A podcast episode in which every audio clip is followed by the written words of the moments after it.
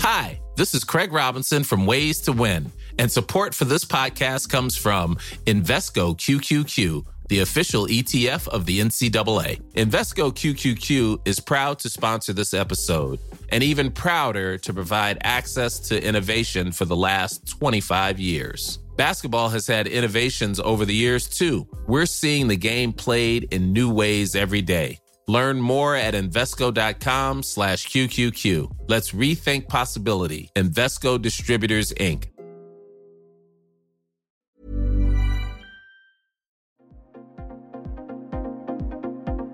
Ils sont au cœur de l'actualité ou la décrypte. Prenez des nouvelles de la France et du monde avec Fil Rouge, un podcast du Dauphiné Libéré.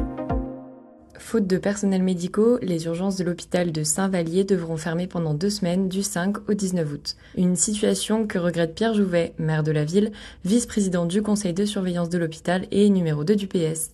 Il fustige aussi le gouvernement et l'attitude du ministre de la Santé François Braun, qui doit se rendre en visite ce 20 juillet à l'hôpital de Valence. Un reportage de Fabrice Margaillan. Bonjour monsieur Jouvet. On vient d'apprendre aujourd'hui que les urgences de l'hôpital de Saint-Vallier allaient fermer du 5 au 19 août. Euh, quelle est votre réaction par rapport à cette annonce? Bah, Évidemment, euh, je le regrette, je le déplore. Euh, ce que je veux dire, c'est que malheureusement, euh, on s'y attendait. Ça fait plusieurs semaines qu'avec euh, le directeur des hôpitaux de Rome Nord, on travaille pour essayer de trouver des solutions. Mais la réalité, c'est que on a des médecins et du personnel de l'hôpital qui, comme tous les Français, va partir en vacances au mois d'août et que on n'arrive pas à trouver de remplaçants pour maintenir le service ouvert. Donc, il y a eu beaucoup d'efforts et beaucoup d'aménagements qui ont été faits pour réduire au maximum cette période de fermeture, qui est une période de 15 jours mais euh, malheureusement, euh, du fait euh, de ce qui se passe au niveau national, on n'est pas arrivé à trouver de médecin pour laisser ouvert tout l'été les urgences de l'hôpital de Saint-Vallier. Donc évidemment, je le regrette pour les habitants. Le bassin de Saint-Vallier représente une patientèle d'environ combien de personnes? Environ 50 000 habitants, c'est le bassin de la communauté de communes Porte de Drôme-Ardèche, peut-être même un peu plus grand, donc c'est évidemment un grand, un grand manque, et surtout au moment où, vous savez,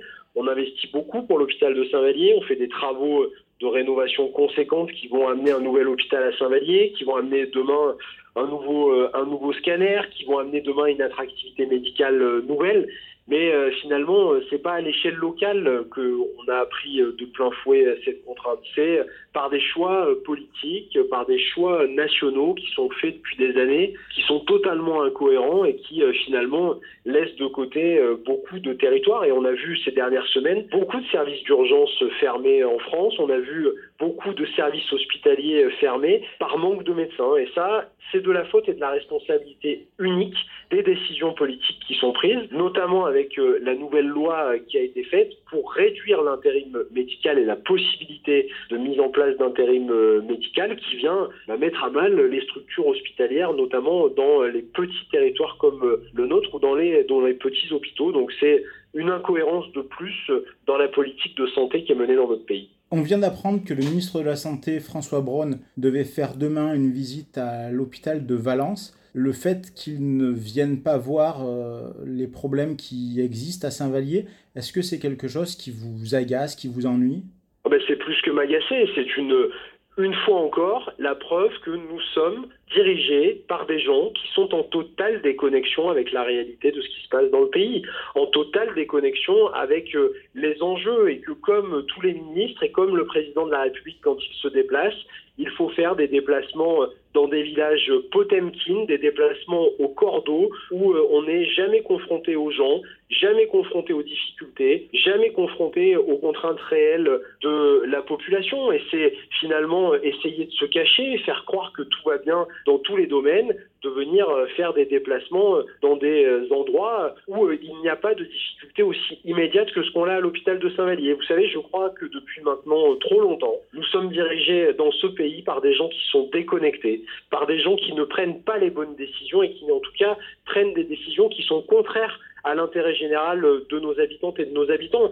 Et en réalité, ça me met en colère, mais finalement, je ne m'attends à rien de la part de ce gouvernement. Je ne m'attends à rien de la part euh, d'un gouvernement qui, depuis trop longtemps et trop d'années maintenant, n'écoute plus les Français sur aucun sujet. Et donc, euh, vous m'apprenez ce déplacement du ministre de la Santé demain dans la Drôme. Je pense que le ministre de la Santé est d'ailleurs en sursis euh, dans un futur remaniement ministériel. Et ça ne m'étonne pas qu'il esquive encore la difficulté et la contrainte en ne venant pas dans les hôpitaux de Drôme-Nord. Selon vous, cette gestion gouvernementale, elle relève d'une forme de mépris, de, cécité, de refus de, voir euh, les difficultés? Ben, elle, résulte très simplement d'une volonté de ne pas faire de choix. Vous savez, quand à l'Assemblée nationale, vous avez une loi transpartisane qui a été portée par le député socialiste de la Mayenne, Guillaume Garot, mais qui a été soutenue à la fois par la droite et à la fois par la gauche, mais aussi par des députés de la majorité présidentielle, qui disaient que dans les territoires sous-dotés en termes de médecins généralistes, il fallait imposer une obligation euh, d'installation. Que cette loi été adoptée et que le gouvernement refuse de l'étudier, refuse de la mettre en œuvre. Mais c'est parce qu'en fait, ils n'ont non seulement pas le courage politique de faire des choix qui sont des choix importants, mais parce qu'en fait, ils ne comprennent pas la réalité que vivent nos concitoyens. Vous savez, quand vous habitez dans un endroit dans lequel il faut faire plusieurs dizaines de kilomètres pour pouvoir avoir rendez-vous chez un médecin, pour pouvoir se soigner, eh bien forcément, ça crée de la colère, ça crée de la rupture, et ça donne pour euh, les Françaises et les Français le sentiment qu'il y a deux France et qu'il y a deux catégories de Français. Et ça, le gouvernement refuse de l'entendre, refuse de le voir. Après le Covid, le président de la République avait loué les mérites de l'hôpital public. Il avait dit plus jamais ça. Il avait dit on donnera les moyens à l'hôpital public. On est deux ans après la crise du Covid. Qu'est-ce qui s'est passé? Quels sont les moyens qui ont été donnés? Quels sont les moyens qui ont été donnés réellement au personnel de santé à l'hôpital, aux infirmières, aux aides-soignantes, aux médecins Quelles sont les capacités de recrutement qui ont été données? Est-ce que le numerus clausus a vraiment été supprimé? Est-ce qu'on a levé toutes les barrières pour pouvoir former plus de médecins dans notre pays? La réponse est non. La réponse est non par logique politique. La réponse est non par logique très simple de ne jamais prendre en compte la réalité de ce que vivent les gens.